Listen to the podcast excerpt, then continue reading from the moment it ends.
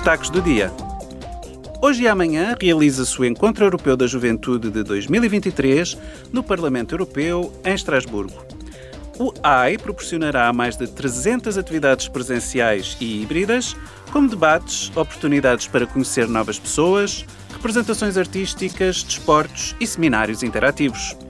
Cerca de 10 mil jovens de toda a União Europeia, não só, debaterão o futuro da Europa.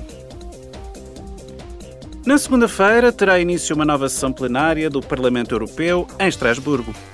Os eurodeputados debaterão e votarão o Regulamento de Inteligência Artificial e o relatório final da Comissão de Inquérito para investigar a utilização do software espião de vigilância Pegasus e equivalentes.